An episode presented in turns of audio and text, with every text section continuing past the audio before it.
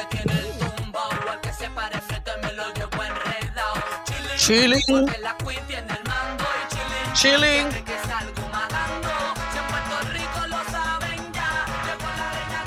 Señores, ya llegué. ¿Qué tal? Buenas tardes. Bienvenidos, Dani Alexandrino, hablando de frente aquí a través de Americano Radio. Prepárense a todos mis amigos socialistas de cartón, gigantes emocionales, enanos intelectuales, beta male soy boys, porque durante la próxima hora se afectarán muchas emociones. Provocaremos mucha indigestión a aquellos que acaban de almorzar. Y también, como de costumbre, algunos echarán a hullir y otros tantos temblarán. Temblarán por el temor a lo que puede Dania decir. Pero bueno, usted sabe que aquí vamos a dar nuestra opinión. Porque para eso me pagan a mí, para dar mi opinión. Y la opinión no es un billete de 100, no es un Benjamin Franklin, no le cae bien a todo el mundo. Por supuesto, esa opinión está siempre sustentada en datos. Y para comenzar, vamos a hablar de un tema que muchos en la prensa propagandista del Partido Demócrata ignoran constantemente, porque no les conviene.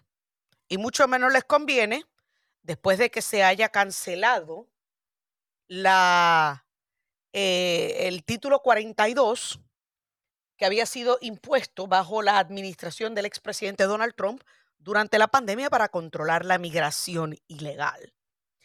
Usted sabe que la prensa pues no quiere hablar de eso.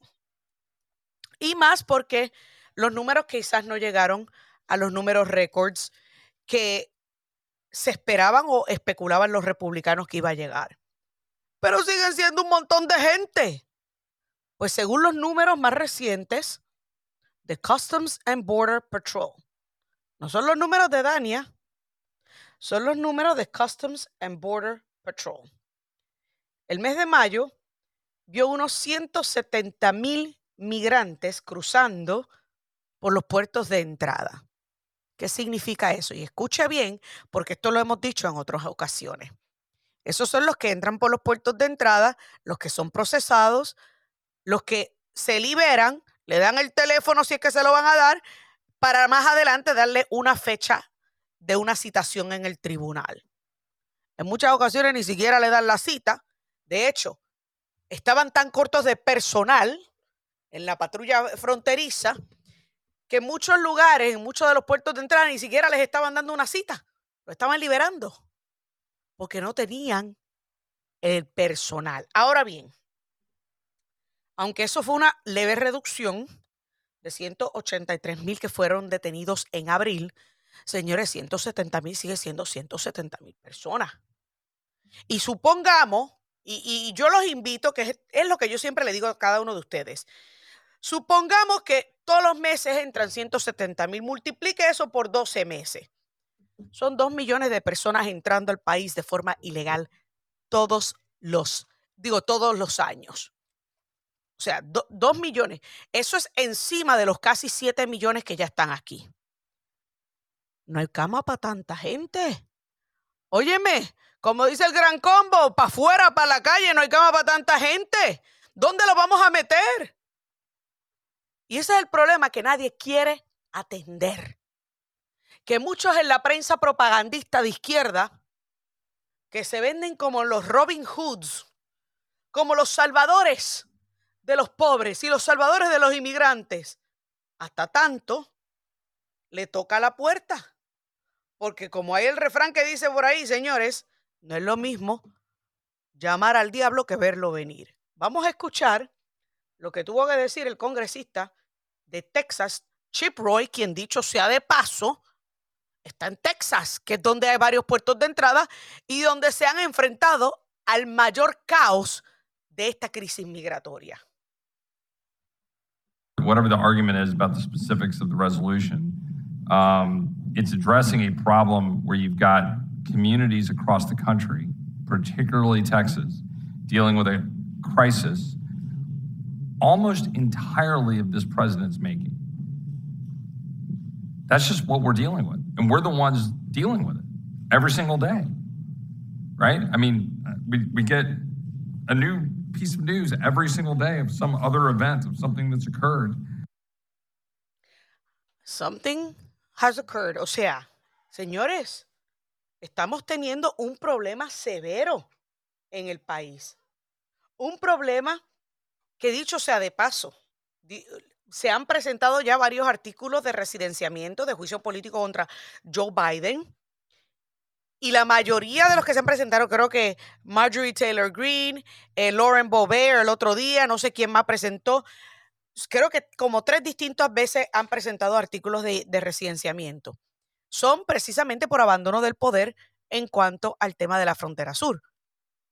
Ahí, señores, se tienen que ir unos cuantos enredados, incluyendo el secretario de Seguridad Interna, Ale- Alejandrito Mayorkas, a quien el puesto le quedó bien grande, por eso yo no le llamo Alejandro Mayorkas, le llamo Alejandrito, porque el puesto de, proteger nuestra frontera y de velar por nuestra seguridad interna le ha quedado grande. Ahora bien, señores, este es uno de esos problemas que en vez de nosotros, mire, el otro día estaba viendo que en una auditoría descubrieron que en un error el Congreso le está enviando 6.2 trillones de do- 2 billones de dólares adicionales, o sea, billions, billions, 6.2 mil millones adicionales a Ucrania. Y encima de que por ese error se le están enviando 6 mil millones de dólares más a Ucrania, el pidión de Zelensky está pidiendo más dinero, está pidiendo otros 1.3 o 6 o qué sé yo cuánto. ¿Por qué no usamos ese dinero para, en vez de contratar 87 mil agentes del IRS para perseguir a la clase media y seguir sacándole impuestos para mandárselos al pidión de Zelensky, no cogemos ese dinero que le estamos dando a Zelensky y lo invertimos en proteger nuestras fronteras? Porque fíjese, el dinero que le estamos enviando a Ucrania es para que Zelensky proteja su frontera. ¿Verdad? Entonces, si estamos invirtiendo tantos millones de dólares y miles de millones de dólares en una tierra ajena, en un país que ni siquiera pertenece a la OTAN, a mí no me importa, y, y que quede claro, a mí me importa un pepino porque esto no tiene nada que ver con yo defender a Vladimir Putin, porque siempre le he dicho, Vladimir Putin es un dictador, Vladimir Putin es un descarado, Vladimir Putin es un ser despreciable, al igual que Xi Jinping, al igual que Kim Jong-un. Y aquí yo no estoy para defender a ningún dictador. Pero es un país, pero a la hora de la verdad, Ucrania es un país corrupto, señores. Es uno de los países de mayor corrupción y lavado de dinero. Muchísimos políticos alrededor del mundo utilizan a Ucrania para lavar dinero y para eh, lo que llaman funnel, funnel, su dinero. Y que quede claro que yo no estoy diciendo que el bailarín de Zelensky está haciendo eso. Ay, perdón, déjame no decirle bailarín que se ofenden unos cuantos. A la hora de la verdad, él era un actor, bailarín y comediante, pero eso es otro tema. Entonces, en vez de nosotros estar invirtiendo dinero y estos miles y miles de millones de dólares que se le han mandado a Ucrania para proteger a un país corrupto, ¿por qué razón no invertimos ese dinero en proteger nuestra frontera sur? Señores, ya vamos por casi 7 millones. Casi 7 millones de indocumentados, de personas que han ingresado al país de forma ilegal.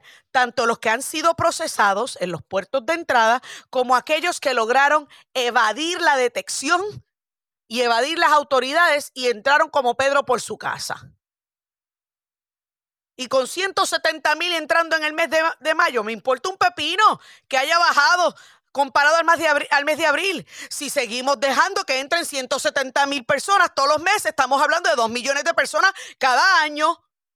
Entonces dígame usted a mí, ¿quién está haciendo su trabajo o quién, es, quién está abandonando su trabajo y su deber? Y esto es una pregunta que todos nosotros como ciudadanos americanos debemos estar haciendo. Porque sabes qué? Este es tu país. Aunque hayas nacido en otro lugar, si tú te nacionalizaste aquí, tus intereses están aquí, tu familia está aquí, el futuro de tus hijos, de tus nietos está aquí.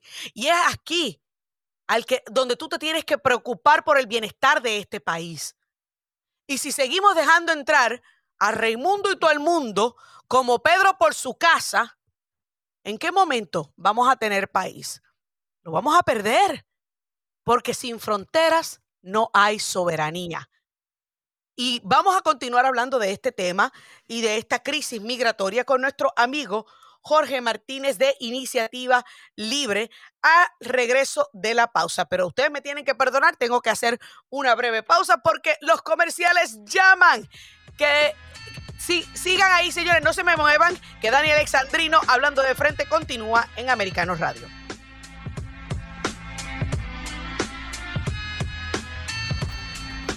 Continuaremos esta conversación después de una pausa. En un momento regresamos con Hablando de frente por Americano Radio. Eso es, no hay cama para tanta gente, señores. No hay cama para tanta gente. Aquí estás escuchando Dani Alexandrino hablando de frente a través de Americano Radio. Gracias a cada uno de ustedes por formar parte de esta conversación. Y bueno, ¿por qué yo tengo esa canción y por qué puse No hay cama para tanta gente? Porque, señores, los demócratas de repente están celebrando que hubo una leve reducción, leve, leve reducción de cruces ilegales del mes de abril al mes de mayo. Pero vuelvo y repito, haga la matemática en su celular, saque la calculadora y haga la matemática. 170 mil que entren todos los meses equivale a 2 millones de personas al año. Y ya de por sí, desde que el viejito demente decrépito, que está ocupando la silla de la Casa Blanca, está en la presidencia, hemos superado los 6, millones de personas ilegales que fueron detenidos en los puertos de entrada y, es, y otro millón más o menos que lograron evadir la detección y detención de las autoridades. O sea que estamos hablando de 7 millones de personas desde enero del 2021 hasta la fecha. Para hablarnos un poquito más acerca de esto, de este tema, me acompaña uno de los amigos de la casa, Jorge Martínez de Iniciativa Libre, que siempre está allá en Texas y ve de frente y de cerca este problema de la crisis migratoria. Jorge, buenas tardes, bienvenido Daniel Alexandrino hablando de frente. Buenas tardes, gracias por tenerme, Dani, es un placer. Un placer tenerte aquí en el, en el programa, especialmente hablando de un tema que por lo general en la prensa nacional pasa desapercibido, nadie habla de esto. Y cuando los republicanos sacan el tema a relucir, los demócratas rápido, ah, bueno, hubo una reducción. Óyeme, por Dios, de 183 mil en abril a 170 mil en mayo, eso es 13 mil personas nada más. ¿Debemos estar preocupados todavía o no? Sí, e, es, verdad, porque desde que se terminó el título 42, hablaron por una semana después de eso, de, de la, de la tema, el tema aquí, pero ah, ya se cayó. Nadie ha hablado de, este tema en, casi un mes. Ah, claro. Pero sí hay, hay que preocuparnos porque ah, no se ha hecho nada para traer seguridad a la frontera y, y también arreglar nuestro sistema migratorio porque sí hay faltas, está quebrado y necesitamos arreglarlo. Y lo que está haciendo el presidente Biden ahorita, por un lado, se puede ver que nos está, está ayudando un poquito, pero por otro lado también hay sus problemas y me gustaría hablar más de eso.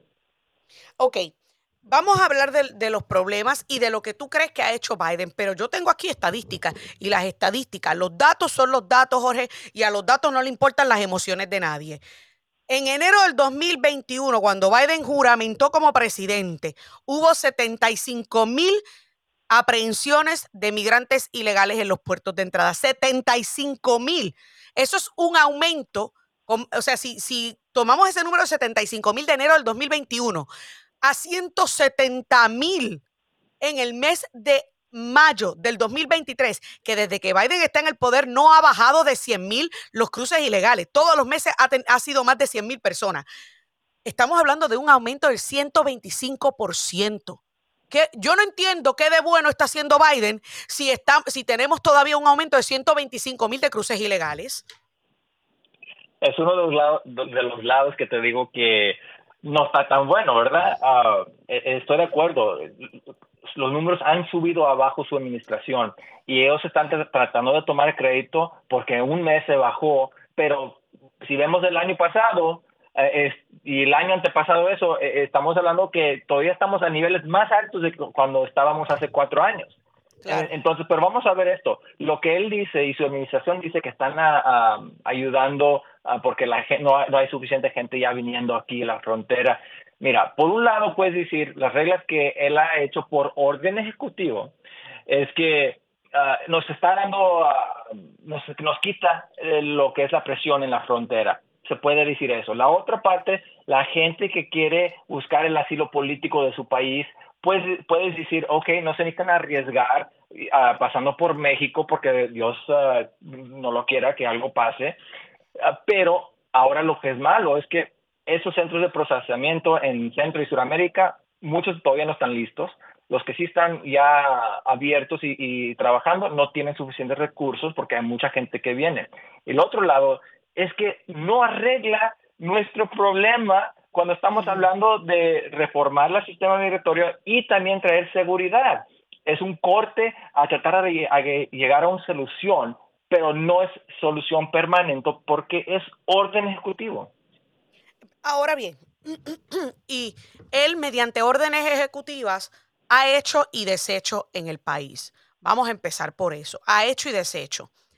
A la hora de la verdad, todo el mundo habla de una reforma migratoria, de una reforma migratoria, pero es que nunca hay consenso para la reforma migratoria, Jorge. Vamos a ser honestos. Y más en este instante en donde el país está tan dividido, está tan polarizado y uno de los principales responsables de esa polarización es precisamente el señor presidente. Entonces, ¿cuál es la solución?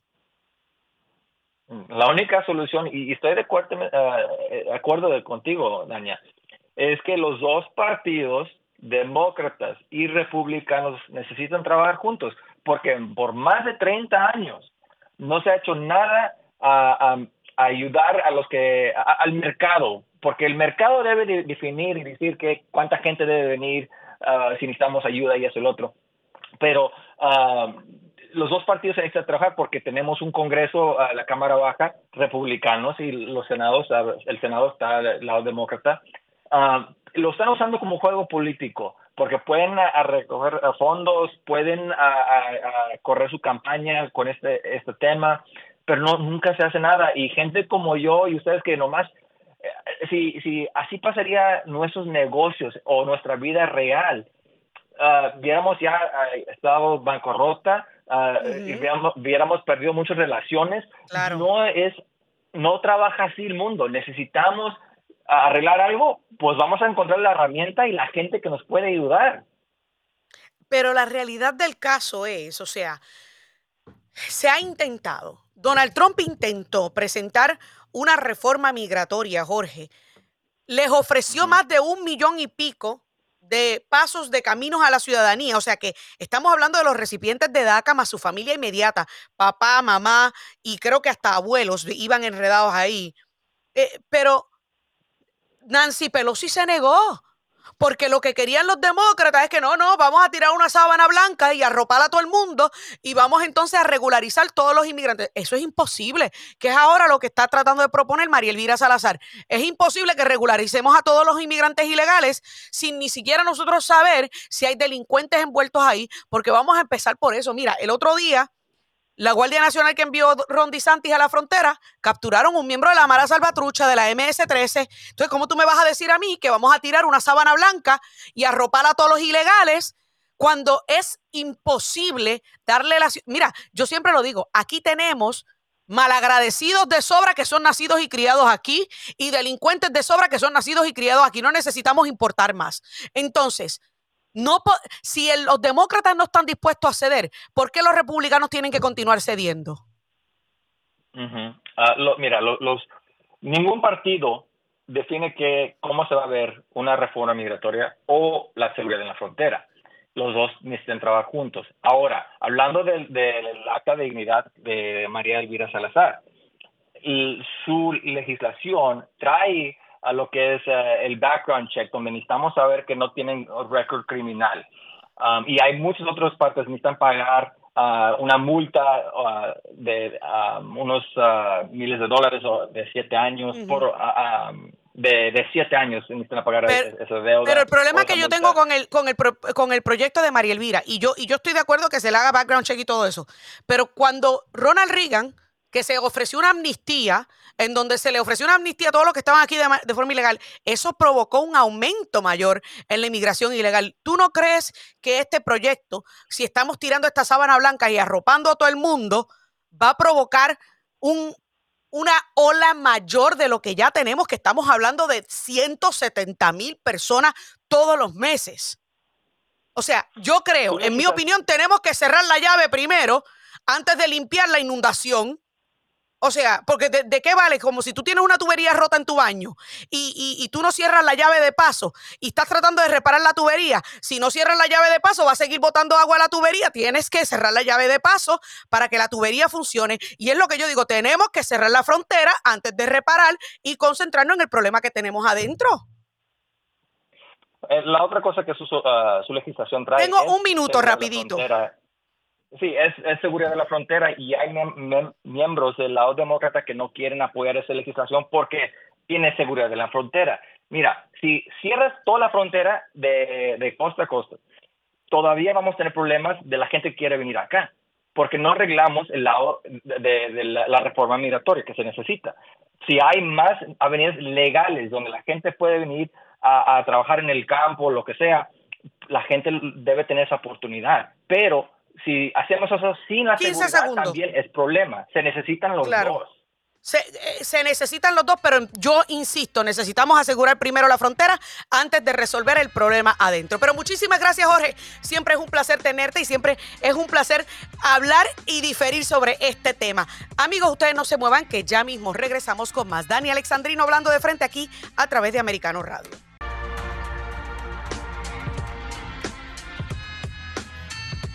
Continuamos aquí, Dani Alexandrino, hablando de frente a través de Americano Radio. Y bueno, quiero agradecer nuevamente, porque yo sé que el tiempo se nos fue volando en el último segmento, a nuestro querido amigo Jorge Martínez de Iniciativa Libre, que siempre hablamos de estos temas que son difíciles. O sea, y la mayoría de las ocasiones, Jorge y yo tenemos la misma visión en algunos temas, pero con este de la inmigración, pues eh, tenemos algunas diferencias. Y de eso se tratan estas conversaciones, señores. Y yo quiero saber qué algunos de ustedes opinan, ya sea del tema de la inmigración ilegal o qué opinan de los temas que vamos a discutir a continuación, pero le voy a dejar saber el número. No tienen que llamar ahora, pero porque le voy a hablar de Adam Schiff y le voy a poner un audio de Adam Schiff, pero 305-482-6588, 786-590-1623 o 1624 para que usted pueda llamar y dar su opinión sobre este tema de la inmigración ilegal que levanta tanta pasión. Pero vamos rapidito a pasar a hablar de Adam Schiff.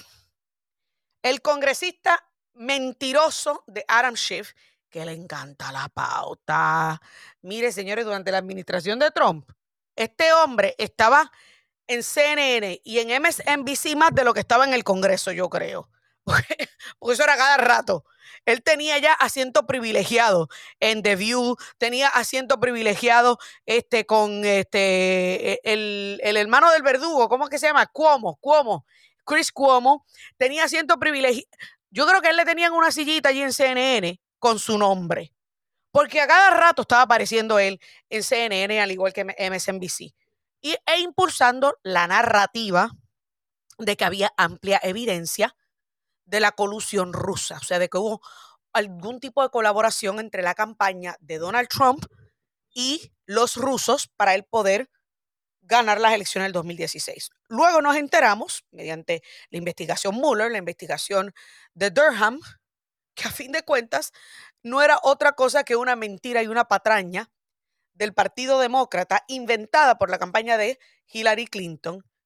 Y este tipo, este tipo lo censuraron ayer en el Congreso, pero él insiste en que no se arrepiente de haber propagado la... Es más, mejor vamos a escucharlo, vamos a escucharlo.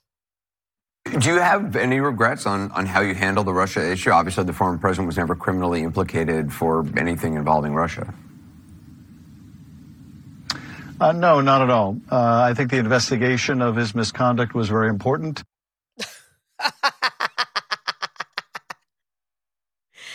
Señores, the investigation of his misconduct. A la verdad que este tipo es bien descarado. ¿Qué misconduct? misconduct fue lo que hicieron los miembros del FBI y del Departamento de Justicia, incluyendo James Comey, que sabiendo y teniendo evidencia en sus manos exculpatoria, y por ejemplo de que este Carter Page eh, era eh, este eh, Carter Page no el otro hay- el, el Carter, Car- entonces qué pasa estoy tratando de acordarme el general cómo es que se llamaba el, el que el general que, que fue acusado de mentir. Ese mismo Eh, entonces que fue acusado de mentir a pesar fueron y solicitaron una orden de FISA, de la Corte FISA de espionaje, a pesar de que no era real, de que estas personas no estaban, no estaban este, asociados a, Rusia. Pero esto es lo interesante. Eh, sí, Carter Page, era Carter Page, gracias. al- eh, siempre es bueno tener Carter Page y George Papadopoulos. ¿Se acuerdan que los espiaron? y después los acusaron de haberle mentido al FBI. Pero a la hora de la verdad, Carter Page era un agente de los Estados Unidos para Rusia y ellos lo que hicieron fue que tergiversaron eso y, todo eso está contenido en el informe de Mueller y luego sustentado en el informe de Durham. Y yo no tengo que, o sea, yo, señores, usted no me tiene que creer a mí. Le hace el informe de Mueller, que son más de 400 páginas que fue lo que surgió a raíz de la investigación original. Y este, este pelafustán de Adam Schiff, este charlatán, por casi tres años estuvo est- estirando el chicle y perpetuando la mentira de Russian Collusion. Y ahora dice que no, porque había que hacer una investigación. ¿Investigación a quién? Esto le deja, de- le deja demostrado y le deja claro a ustedes que es que todos en el Partido Demócrata y en el Departamento de Justicia, una gran cantidad de ellos han estado en una persecución constante e incesante contra Donald Trump. ¿Qué puede tener un tipo que no es un político de todos ellos que le causa tanto temor que tienen que investigarlo hasta más no poder y que tienen que perseguirlo y acecharlo al punto de que interfirieron en tres elecciones consecutivas para detener su ascenso a la presidencia? Todos nos debemos estar haciendo esa pregunta. Vámonos con Tina. Tina, buenas tardes. ¿De dónde me llama? Mira, el problema de la inmigración. El musulmán Obama estuvo dos términos en el poder, con el Congreso todo demócrata. No hizo nada por la inmigración.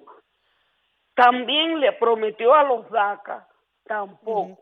Cuando Donald Trump llegó, quería resolverle a una parte, no le podía. Se lo negaron. Entonces, ahora sale María Elvira, que de, de republicana tiene lo que yo tengo de, de puertorriqueño, porque yo soy cubana, a decir que quiere arreglar esto. Cuando vota demócrata, tenemos tres congresistas que sinceramente, en, en- como republicanos, que votan demócrata todo el tiempo. Es que es inaudito, va. Porque No, hay que conocer la historia, hay que conocer la historia. Correcto, correcto. Y, y para re- reiterar lo que usted habló de, de Barack Obama, a los amigos que no saben, Barack Obama en su primer término, es decir, el término del 2009 al 2012, porque en el 2012 gana la reelección, Barack Hussein Obama tenía prácticamente la Cámara, el Senado, y tenía una super mayoría en el Senado, es decir, tenía 60 senadores. Eh, muchas gracias, Tina, por su llamada. Eh, y tenía una mayoría, lo que hacía el, el ambiente perfecto para que él pudiese implementar la reforma migratoria que prometió en campaña. Llega el 2012, se acercan las elecciones, se acerca la reelección y no hizo nada. No había hecho nada. Ya para ese entonces, la mayoría que tenía, la supermayoría, había disminuido. Todavía tenía mayoría, pero había disminuido. Creo que ya en el 2012 había perdido la mayoría en el Senado o en la Cámara. No creo que fue en la Cámara. Había perdido la mayoría en la Cámara. Pero los primeros dos años tenía los dos. Entonces, ¿qué sucede? De- Llega Luis Gutiérrez, un congresista de Chicago, boricua, Y se le, se le metió hasta en la Casa Blanca que arrestaron hasta Luis Gutiérrez. Yo no sé si ustedes se acuerdan de eso, señores. Luis Gutiérrez le formó una protesta porque incumplió su promesa con los inmigrantes o a su promesa de una reforma inmigratoria. ¿Y qué pasa? ¿Qué le quedó a Obama? No le quedó de otra que mediante orden ejecutiva, porque así son los demócratas, les encanta gobernar por decreto, no por consenso, por decreto. Tú haz esto porque yo digo que lo vas a hacer. Y crea DACA, que es el Deferred Action for Childhood Arrivals, acción diferida para los llegados en la infancia, que le extiende protección a aquellos que fueron traídos al país cuando eran niños, cuando eran menores de edad, para que puedan trabajar en el país de manera legal. Y los protege de ser deportados y tienen que renovar esto de cada dos años. Le estoy dando una breve explicación de lo que es DACA. Y la razón por la que se le llama Dreamers, o sea, soñadores, es porque la protección eh, delineada en DACA se deriva del proyecto de ley Dream Act. El Dream Act era un proyecto de ley bipartita que nunca, nunca fue aprobado y fue presentado en el 2001 bajo la administración de George Bush, la primera administración. Era un proyecto bipartita que extendía y atendía el, problema de inmigración ilegal, atendía el problema de la frontera, de, la seguridad de la frontera azul. Era un proyecto de ley relativamente abarcador. Y pues nunca, nunca bajó a votación. Se trató, creo que también este, en California, se trató de hacer uno similar de manera local en California en el 2011, pero nunca ocurrió. Entonces, ¿y por qué le hago este recuento? Para que usted entienda cuál es la disyuntiva y la narrativa. Y yo sé que tengo personas en línea telefónica, no se me vayan, eh, porque me queda solamente un minuto en este segmento y quiero darle la oportunidad que se expresen. Y para que ustedes entiendan cuál es el problema con esto de la inmigración ilegal. Señores, el problema y ustedes pueden, y hay quienes pueden criticar a los republicanos todo el día. Los demócratas, amigos socialistas de Cartón, pueden criticar a los republicanos todo el día. Pero usted sabe cuál es la diferencia. La diferencia es que los únicos que prometen cada ciclo eleccionario resolver problemas de la inmigración y resolver y presentar una reforma migratoria son los demócratas. E, porque cada ciclo eleccionario te usan a ti, inmigrante, te usan a ti, hispano, como balón político. ¿Hasta cuándo tú vas a seguir permitiendo que te utilicen con fines políticos. Y ese es el problema que yo tengo con los demócratas. Es cómo usan y estrujan y, y, descartan a la comunidad hispana de los Estados Unidos con el tema de inmigración. Hacemos una breve pausa. No se mueva que ya regresamos con la recta final del programa. Continuamos aquí, Dani Alexandrino, hablando de frente a través de Americano Radio. Señores, estamos en la recta final del programa y yo sé que ya hay varias personas en línea telefónica, pero déjenme repetir los números para aquellos que quieran llamar. 305-482-6588, también 786. 590-1623 o 786-590-1624. Elizabeth, buenas tardes. ¿Desde dónde me llamas? Bueno, desde, desde la ciudad que progresa, desde Hialeah Garden. Mira. adelante. desde la residencial Hialeah. Mira, Dania, quiero decirte, eh, los demócratas son unos mentirosos y ellos solamente usan a todas estas personas que tienen el cerebro débil porque creen en lo que le dicen. Ya eso, eso, ya, eso está descartado. Pero mira, quiero hacerte una pregunta, pero no es del tema para ver si tú sabes, porque tengo dudas. Yo estoy trabajando y esto tengo que oírlo a pedazo a pedazo. Mira, eh, el señor que está antes que tú dijo que la mamá de, de Ashley Babi, la mm, muchacha esa que murió el la que mataron en el día 6 de enero, correcto. Sí, ella, él dijo, pero fue lo último que yo pude cantar y no sé si, no sé, no oí la otra parte, que está o que estuvo presa porque esa señora, la madre, levantó la voz en defensa de su hija.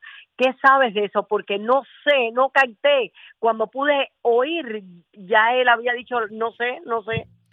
¿Es verdad o qué, cosa es? Eh, si lo dijo Jorge Bonilla, Jorge Bonilla siempre está bien documentado, así que crean lo que dijo Jorge Bonilla. No, no, a mí me encanta Bonilla, eh, a mí me encanta. Pero yo, yo no lo había visto. No pude oírlo. No, yo no, lo, yo no lo he visto, así que voy a hacer mi propia investigación porque ustedes saben que yo soy responsable y yo no comento sobre un tema del cual desconozco, así que no sabía que la mamá de Ashley Babbitt había sido encarcelada por, obviamente, protestar por, por, por la injusticia contra su hija, porque dicho sea de paso, al oficial capitolino que mató a su hija no le presentaron cargos. Así que decir que sí es cierto que, que no habrá justicia, no habrá justicia porque no se le presentaron cargos. Pero si Jorge Bonilla lo dijo, yo confío en Jorge Bonilla Sí, porque es no excelente analista. Sí, pero no, No, yo capté la tampoco, primera pero- parte, no lo pude oír. Te voy a agradecer que me averigüe. Gracias. Yo voy a averiguar y les traigo la información próximamente. A ti, Elizabeth. Buenas tardes, Pedro. ¿Desde dónde me está llamando, Pedro? Pedro García desde Orlando, Florida. Cuando la verdad habla, la mentira baja la cabeza. Buenas Pues tardes, Pedrito. cualquier- Buenas tardes, Pedrito. Buenas, Buenas tardes, Pedrito. Buenas tardes, Danita. Danita, buenas tardes. Pe- Pedrito, no, Mira, oiga, oiga, sea, sea más original, sea más original. Adelante. No, más original es esto. Yo soy original con una- un 140 de IQ. Que No, pero, si tú acabas, pero si tú acabas de decir que más original soy yo, ¿ciento cuánto tú tienes de IQ? ¿Ciento cuánto? 140. eso no, eso no te lo crees tú mismo, Pedro. Eso no te lo 90, crees. Dale, Pedrito, dale. Pedrito. ¿Cuál va a ser, cuál va a ser tu comentario como- sobre los temas? Mira, antes que Mira, me olvide, Pedrito, es Pedrito. Manilo, no me coge llamada. Bonilla eh, be-. No pero, pero llamada. Bueno, pues eso, eso, Sí. eso es problema de Bonilla si no le coge la llamada. Ok, Y pero mira, aquí yo le estoy dando a usted la oportunidad de esto, expresarse. Pero no me grite, bájeme la voz, bájeme la voz Pero y, hablar, y por hable. favor. Pues le estoy diciendo de cuál va a ser el tema del que usted va a hablar. por favor, Dania, no me avasalles, que no me vas a callar. No es que no te estoy. pro- Pero ¿cómo lo voy a.? ey. Explíqueme, explíqueme cómo yo lo estoy callando a usted si usted está en mi programa hablando al Pues aire y quejándose de que Bonilla no le coge la llamada a usted. Explíqueme, no explíqueme. no me No me grite, bájeme la voz que está en mi programa. Bájeme la voz. Bájeme la voz. Yo quiero que usted me baje la voz. ¿Qué terror de que. A ver. Terror la verdad. Pedrito. Pedrito, Pedrito, ¿de qué verdad? ¿De qué verdad usted habla? Si usted, usted sueña con pajaritos preñados. Se necesitan 60 votos y nunca los republicanos han puesto uno. Y Infórmate a los cubanos trompistas, esos batistianos que son los que te llaman. cubanos Obama lo tuvo, Obama lo tuvo, ¿Ah? Obama lo tuvo en su primer término. Obama lo tuvo en su primer término. igual Obama tuvo una super mayoría en su primer término. Así de disparatero usted, que usted no lo sabe. Obama tuvo una super Obama lo tuvo. Mira, No, se calma usted. Usted es un disparatero. es un disparatero. Es más, pónmelo en espera, pónmelo en hold, pónmelo en hold, pónmelo en hold. Pedrito, usted es un disparatero. Usted no puede llamar aquí a gritar y a decir que nunca se ha tenido 60 votos en el Senado, que los demócratas, porque Obama tuvo una supermayoría. Obama tenía el control de ambas cámaras en su primer término. No venga a estar llamando aquí a decir mentira. Por esa razón es que Luis Gutiérrez le montó una manifestación en el 2012 que lo llevaron preso porque se le metió a la Casa Blanca sin invitación. No venga a estar diciendo disparates aquí, Pedrito. Si usted viene aquí, usted viene a llamar aquí y a diferir con datos a la mano, no con lo que usted cree es la verdad. Yo le voy a permitir regresar al aire, pero más le vale que usted tenga datos, ¿ok? Porque si usted no tiene datos, entonces sí lo sacamos del aire. Quizá por eso es que Jorge Bonilla no lo deja hablar usted, porque usted es un disparatero. Vamos nuevamente al aire. Pónmelo otra vez. Me colgó, me colgó. Señores, 140 de IQ dice el que tiene. Será 140 de presión alta. Pero bueno, ese es el problema con usted, Pedrito, que usted se altera muy rápido y usted se basa en emociones. Cójalo suave, que ese aumento de estrógeno no le viene bien a un hombre. Vamos con otro Pedro. Pe- pe- eh, ¿Cómo se? Sí, otro Pedro. Pedro, buenas tardes. ¿De dónde me llama? Saludos a tu programa. Te hablo de aquí de Miami, un seguidor del único candidato que seguirá siendo mi titán hasta que yo muera. Ese titán se llama Donald Trump. Y para todos, soy republicano, voto por cualquier republicano, no solamente por Trump, por el que salga. Pero el asunto es sacar a Joe Biden y todas estas ratas de la Casa Blanca De que han destruido este país, han destruido nuestro país y nos han hecho mucho daño a toda la sociedad. Y la culpa la tienen todos estos demócratas que han votado abrumadoramente solamente por coger dinero del presidente Biden que estaba diciendo que estaba regalando dinero. No estaba regalando ningún dinero, es el dinero de todos los que trabajamos y nos ha metido a una inflación que nunca vamos a poder salir de ella. Y por Claro. eso le han hecho daño a nuestro presidente que se llama Donald J. Trump, que es el único que va a poder sacar este país adelante. y acabar desde la raíz de los comunistas traidores que han venido a destruir nuestra nación. Que Dios nos guarde y nos cuide, como dice la canción de Donald Trump, God bless America. Y ese es el hombre, que Dios bendiga a nuestra nación. Te felicito por tu programa. Muchas gracias, Pedro, por su llamada. Jessica, tengo muy poco tiempo y tengo otras No, personas en Dani, era para nada telefónica. más que rectificar que no fue Jorge Bonilla el que dijo de la mamá de la muchacha que, que, que No fue mataron Jorge, el ¿y 6 quién de fue? enero. Fue eh, un oyente. Nosotros quisiéramos saber la verdad, porque de verdad ok. que me dejó intrigada, pero no fue él. Perfecto, pues gracias por la aclaración. ¿Tú sabes? No, Bueno, gracias por la aclaración. A mí me gusta cuando los cuando nuestros oyentes llaman y corrigen. Muchísimas gracias. Ella dijo que fue en el programa anterior, así que por eso fue que yo dije en el show de Jorge Bonilla, pero yo voy a averiguar los datos y yo le traeré a ustedes los, los datos correctos. Muchas gracias, Jessica. Rapidito, Juan Carlos, vamos a investigar eso sobre la mamá de Ashley Babbitt. Juan Carlos, tengo poco tiempo adelante desde dónde me está llamando. Te estoy llamando de San Pete, Dania. Gracias por contestar mi llamada porque otra Claro vez me sí. colgaron el teléfono. Pero quiero, eh, la llamada anterior dijo que es verdad. Los que votan por los demócratas 30. son, y yo lo, y yo lo digo, que son todos los que se venden su alma por no trabajar, por recibir dinero de nuestro sudor, del gobierno que les da. Dania, tenemos, yo te voy a decir una cosa y todos los que me escuchen y quiero que por favor sean, se te pongan la mano en el corazón. Nosotros como hispanos tenemos que unirnos. No podemos decir, ah, porque yo soy de padres peruanos, ah, que el, que el colombiano, que el chileno, que el, el ecuatoriano. Aquí Hemos somos este americanos. dejar- somos americanos, por eso digo yo, tenemos que unirnos por un beneficio bueno para nuestro futuro, para nuestros hijos, y cuando yo tenga nieta o nieto, yo quiero dejarle algo bueno a esta gente. Por favor, Amén. no se rebajen, no hay que tener nuestras diferencias como tiene Pedrito, que lo primero que hace es acusar a los cubanos. Yo te decía una cosa, Daniel, yo tengo una compañía y como ya sabes, y yo lidio con muchas clases de gente, y, y los cubanos son bien patriotas para este país, la mayoría, Correcto. el 99.9 que yo he conocido, aman y respetan y quieren a este país. Yo no sé por qué rapidito, Pedro tiene que atacar al pueblo cubano. Yo no estoy sacando Pedro por eh, pecho por Pedro, por los cubanos, pero no voy a mentir. Por eso, cuando digan algo, por favor, no hay que no hay que acusarnos, hay que unirnos, porque el Claro. cubano, el, el puertorriqueño, el peruano, el chileno, todos los sudamericanos y tenemos que hemos Rapidito, tengo- ya me tengo que ir, me tengo que ir, me están diciendo que ya me tengo que ir, pero muchísimas gracias y usted tiene toda la razón. Yo sé que se me quedaron muchas personas en espera. Lamentablemente, mañana es otro día. Se me acabó el tiempo. Dani Alexandrino hablando de frente. Que Dios me los bendiga y hasta la próxima. This podcast is a part of the C Suite Radio Network. For more top business podcasts, visit c-suiteradio.com.